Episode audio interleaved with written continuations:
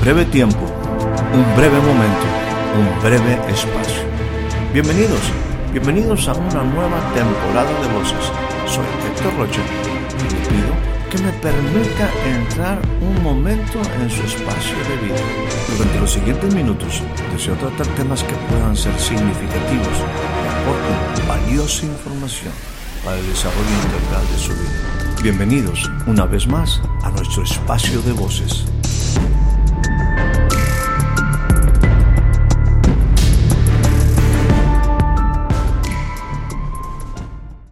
Recibe usted una cordial bienvenida a este nuevo breve espacio. Estamos en una época nueva, estamos en un tiempo nuevo, definitivamente, y en especial nosotros queremos eh, pues agradecer a usted que nos permite llegar a un año, a un año escuchando nuestros podcasts. Y recuerdo cuando hace precisamente 12 meses atrás estábamos lanzando nuestro primer podcast que decíamos Bienaventurados, bienaventurados los que lloran. Con la misma intención de, siempre compartir contigo cosas de utilidad, el día de hoy estaremos considerando una escritura, algunas escrituras, pero tendemos como base inicial la que se encuentra en el libro de Deuteronomio, Deuteronomio capítulo número 8, versículo 1 y 2. Dice de esta manera, Cuidarás de poner por obra todo mandamiento que yo te ordeno hoy, para que vivas y para que seas multiplicado y entres y poseas la tierra que el Señor tu Dios prometió con juramento a tus padres. El segundo versículo es sumamente interesante.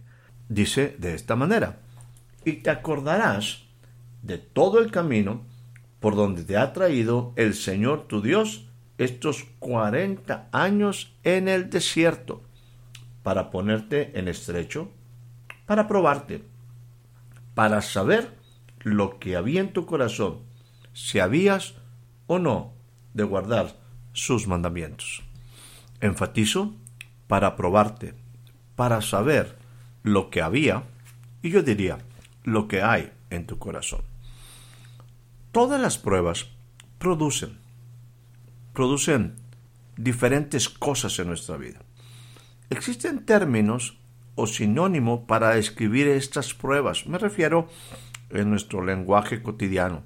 Decimos, una prueba son tiempos difíciles, son tiempos de adversidad, son días malos. También algunas veces los comparamos con inviernos, días largos o noches oscuras, tribulaciones. Finalmente, problemas. La lista puede ser larga. Así que solamente añadiré, por último, la palabra que también se expresa por aquí, desierto.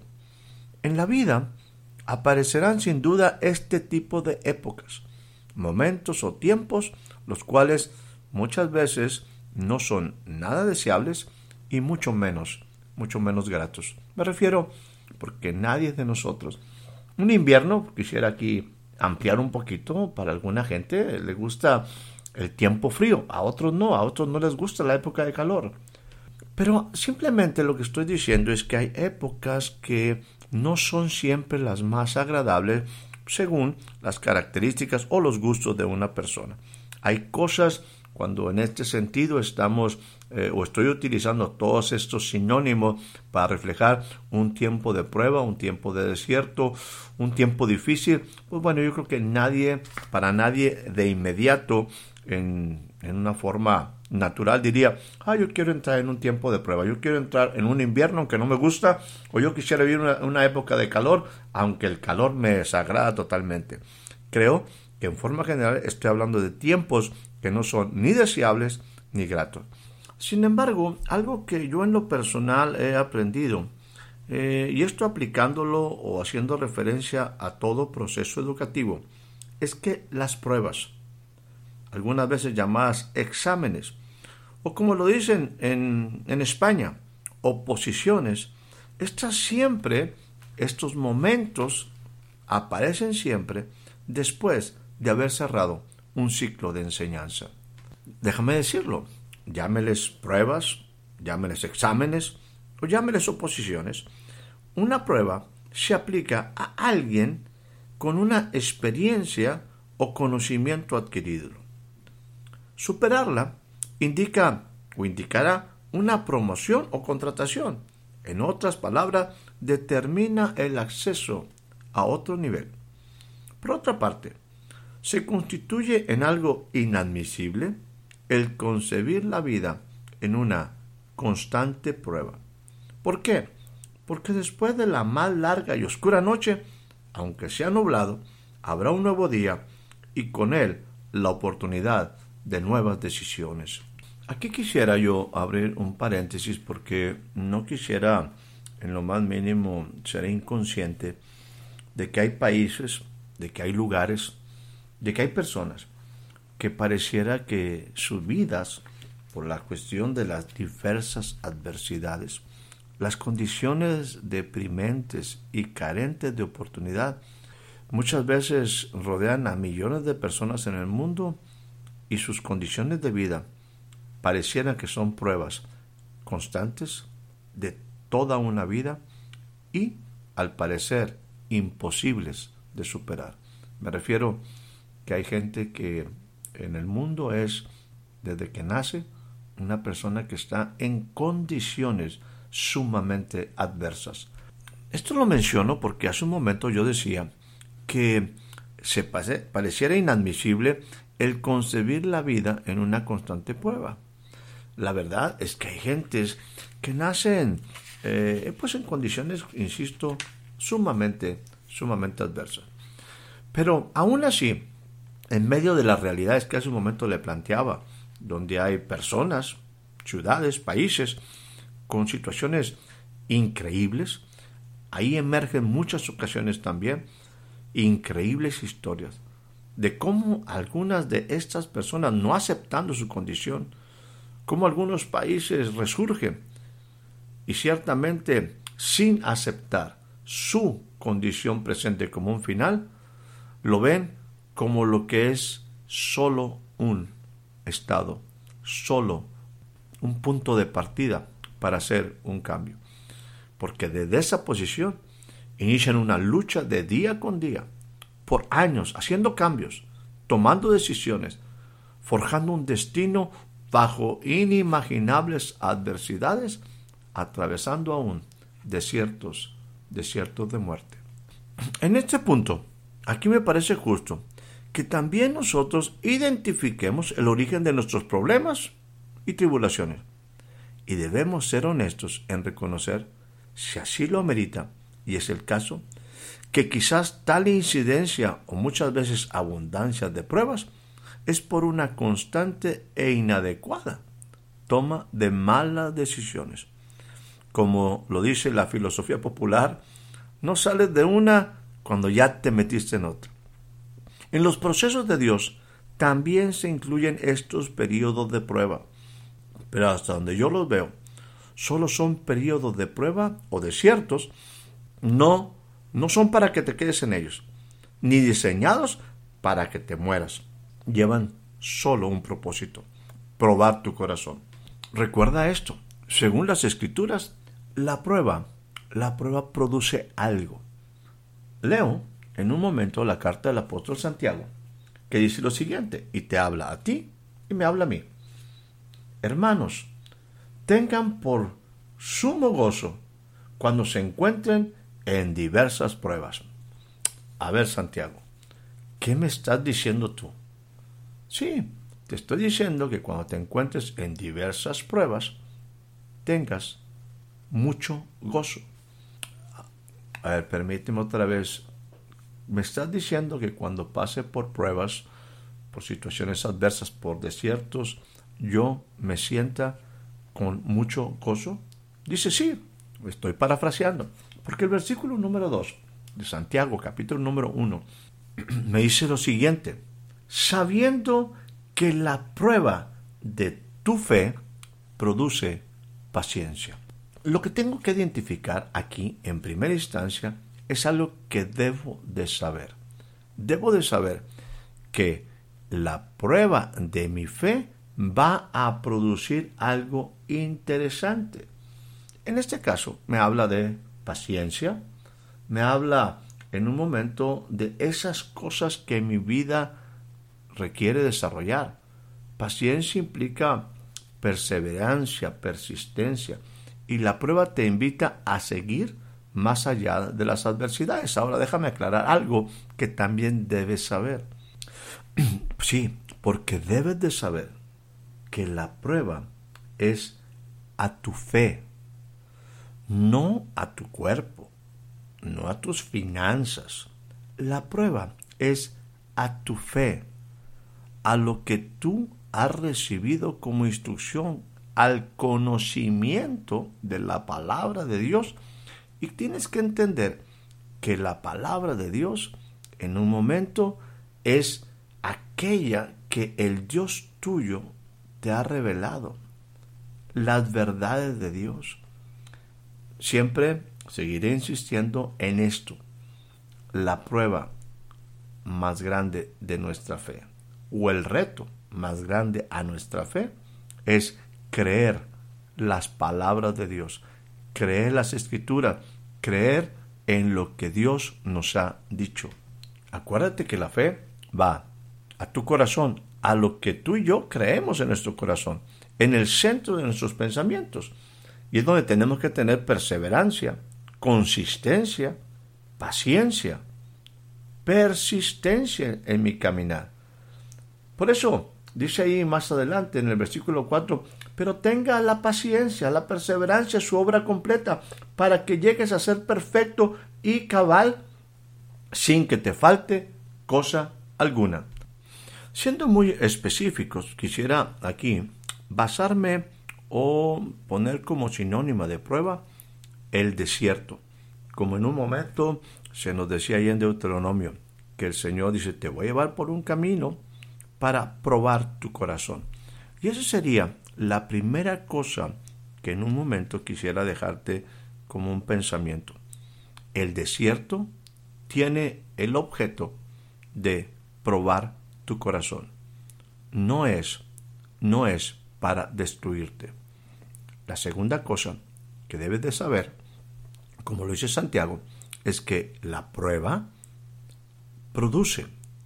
Algo bueno va a producir, va a desarrollar mi vida de tal manera que yo ciertamente llegue a ser perfecto y cabal y que en un momento nada, nada me falte. Que son cosas así que uno dijera gratas, agradables, eh, pues bueno, yo creo que, que no, no, es esto una realidad, pero nosotros debemos de entender que así es la vida y que precisamente en nuestra relación con Dios, Él siempre busca desarrollarnos de tal forma, desarrollar nuestra fe, ubicarnos en nuestra realidad como seres humanos y que para construir una vida pues tiene que haber esos momentos que son pues difíciles. Eh, y aquí es importante lo que te voy a decir porque eh, en esos tiempos difíciles tenemos que comprender que por ejemplo eh, cuando usted ve la Biblia no, no hay ninguna duda verdad de que los diferentes tiempos los diferentes momentos del pueblo de Dios, de los individuos que conformaban el pueblo de Dios, de los primeros creyentes, siempre estuvieron, eh, pues, eh, eh, vamos a decirlo de esta manera, el desierto fue un paso inevitable. Es, es obligado este proceso del desierto. Mm, sucedió con el pueblo de Israel, sucedió con, con Abraham, sucedió con Moisés, sucedió pues nada más y nada menos con aquel que hemos llamado también nuestro máximo estándar. Jesús, Jesús fue llevado al desierto. Juan, aquel que preparaba el camino del Señor, vivió en el desierto. Y bueno, creo que no tengo que hablarte mucho del desierto. El desierto, por cierto, e, e, es interesante, siempre en él hay bellezas, pero bueno, nunca, nunca es lo más agradable en nuestra vida. Te diría tres cosas aquí específicas, nada más remarcando lo que estoy compartiendo, acerca del desierto. La número uno es, entendamos lo siguiente, en los procesos de Dios, para con su pueblo, para con sus individuos, para con sus escogidos, el desierto es un paso obligado cuando vamos en ese proceso hacia la tierra prometida o la plenitud. Número dos, déjame decirte, te mencioné hace ratito el ejemplo de Jesús y la Biblia nos dice, ahí en los Evangelios, que Jesús fue llevado por el Espíritu al desierto. Aquí yo te diría lo siguiente, en una forma personal aplicada. Nunca entres a un desierto por gusto y nunca entres a un desierto por desobediencia. Te mencioné también, te compartí hace ratito que nosotros tenemos que aprender a identificar el origen, déjame ponerlo de esta manera, de mis problemas, de mis tribulaciones, de mis desiertos.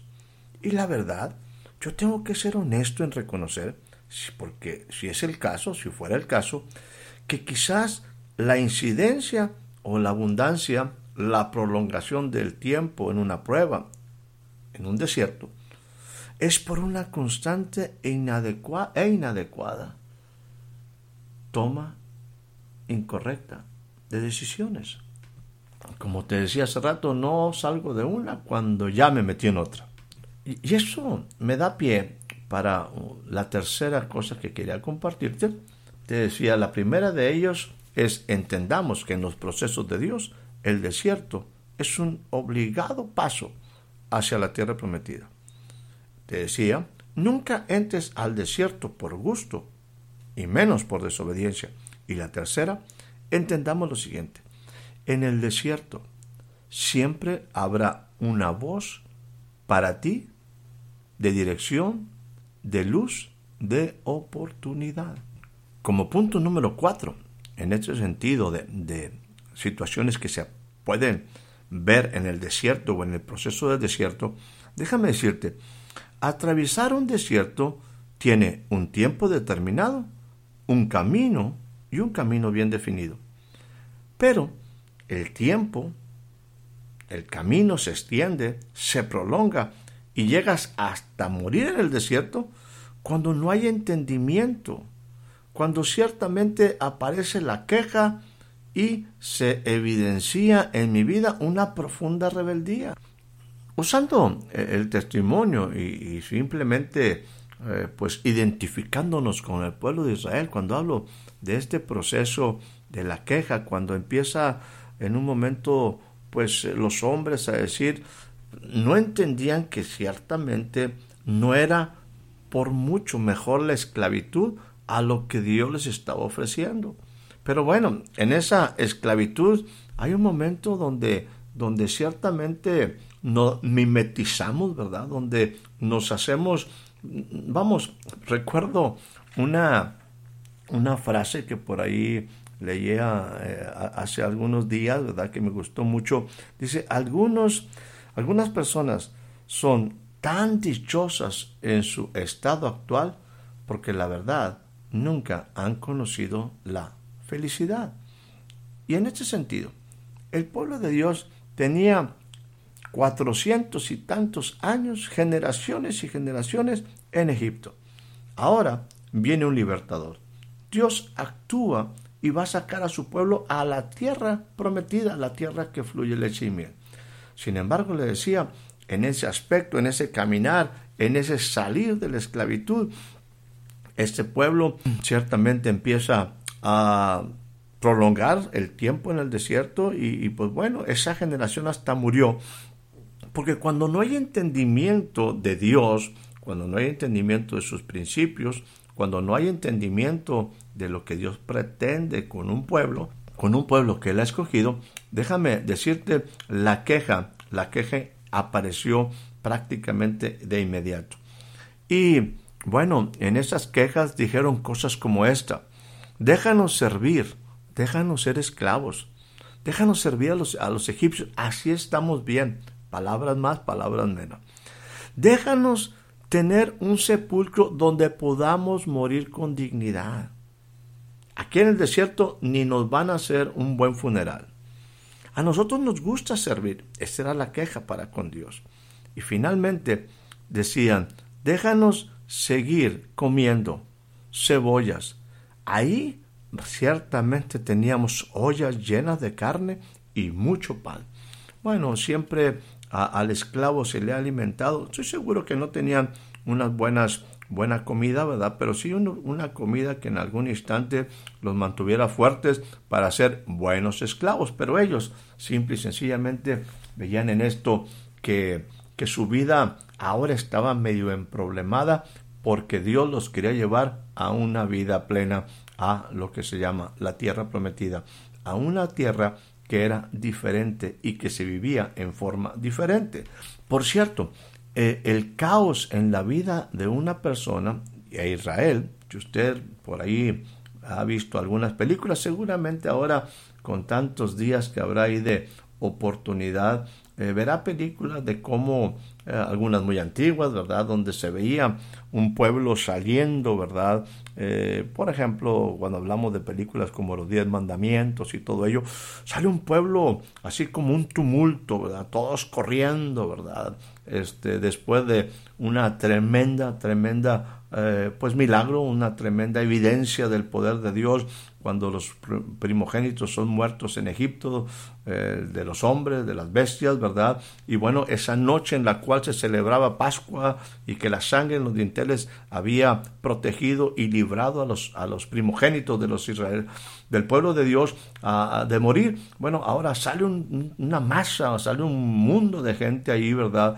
Niños, eh, bueno, salen en absoluto desorden, salen en caos. Y Dios, que quería que ese pueblo también no solamente disfrutara la tierra prometida, sino que la conquistara primero, tiene que hacer ajustes para que el pueblo pueda caminar el desierto y conquistar. Déjame decirte, nunca se puede conquistar en caos. Por lo que lo que empieza a suceder en el desierto y sucede ahí en el monte Oreb, Dios, el cielo se manifiesta en la tierra. En el desierto, la única manera de que el pueblo pueda ser transformado, pueda ser preparado, es la presencia de Dios. Y Dios se manifiesta. Esa presencia produjo grande temor, ¿verdad? De tal manera que, que cuando oían los truenos y veían el fuego y el temblor y escuchaban la voz, la gente tenía pues este bastante respeto a lo que estaban oyendo y viendo y percibiendo en su sentido. Y ciertamente así es Dios poderoso. Y así es como Dios, la primera cosa que hace es manifestar su presencia.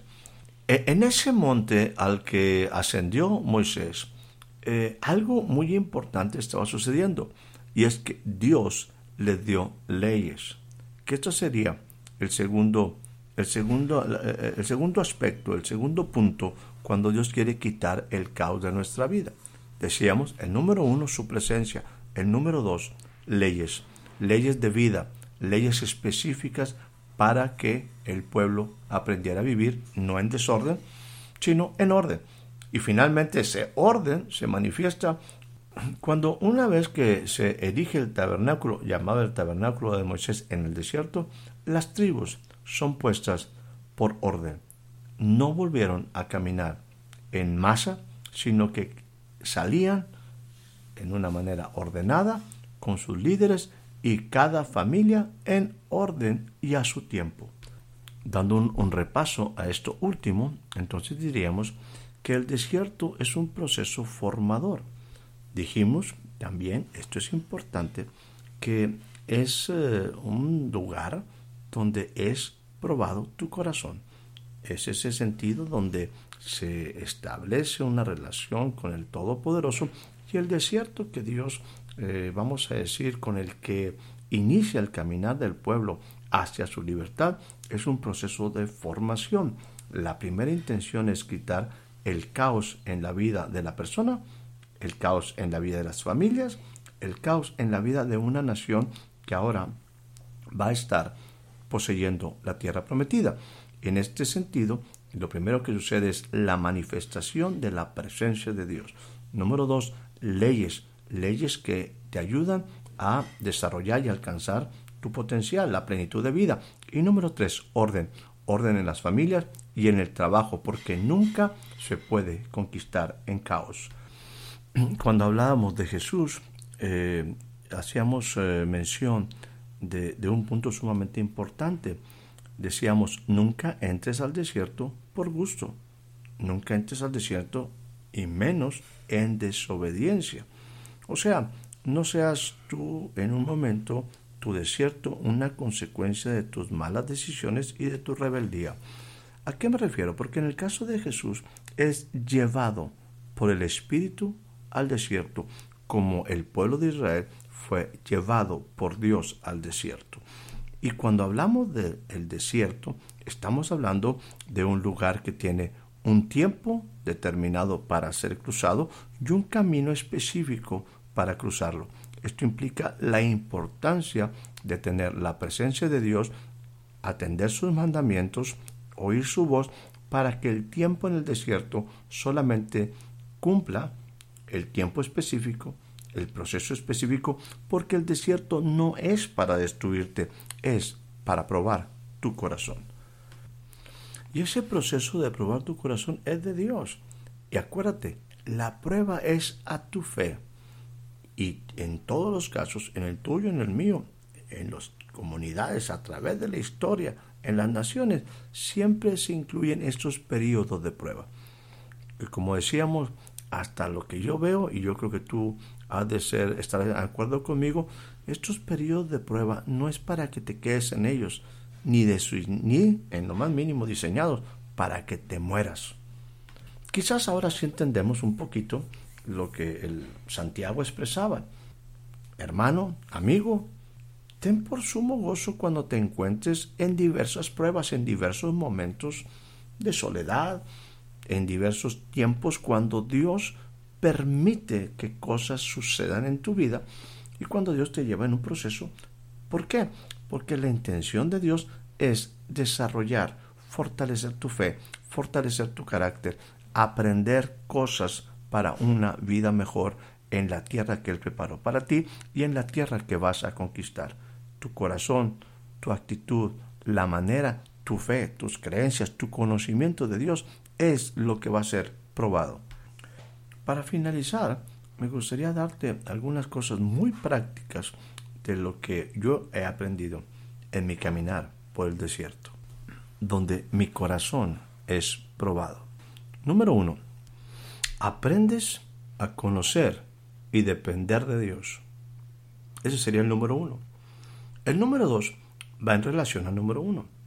Descubres lo importante de sus palabras. Descubres el timbre de la voz de Dios. Número tres. En el desierto aprendes a ser preciso. No te puedes equivocar. No puedes gastar tus recursos en una manera irresponsable. Imagínate que es tu última botella de agua, tu último peso. Tú no puedes ser irresponsable en malgastar tus recursos. Como punto número cuatro te diría, el desierto expone quiénes son tus verdaderas relaciones. Tú aprendes a conocer tus relaciones vitales tú aprendes a reconocer aquellas relaciones que son esenciales. También es un descubrimiento de quienes no deberían haber estado nunca contigo. Y como punto número 5 te diré que en el desierto, en las circunstancias adversas, en la tribulación, en el desierto, tú descubres cosas que no sabías que podías hacer. Quizás en algún momento siempre hiciste lo mismo, por alguna situación, perdiste el trabajo, perdiste alguna habilidad, algunas cosas cambiaron totalmente en el entorno y de repente de estar haciendo por años una sola cosa, descubres que puedes hacer cosas nuevas donde puedes desarrollar plenamente tu propósito y desarrollar plenamente tu potencial. Quizás es algo que descubrió precisamente Santiago cuando te dice, ten por sumo gozo cuando te encuentres en diversas pruebas, sabiendo que la prueba, que el desierto produce, produce cambio, produce oportunidad, produce la manifestación de tu corazón en relación con tu Dios. Produce que tu fe se fortalezca. produce que tu fe en un momento sea probada, porque recuerda lo que es probada es tu fe, de tal manera que tú puedas ascender a otro nivel de madurez. Así que, bienvenido a un nuevo año de voces, de este espacio de voces. Bienvenido a un nuevo tiempo de enseñanza. Bienvenido a una educación superior. Que tengas, que tengas una excelente noche, una excelente tarde, un excelente día. Espero haya disfrutado de este breve espacio de voces. Soy Héctor Rocha. Hasta la próxima.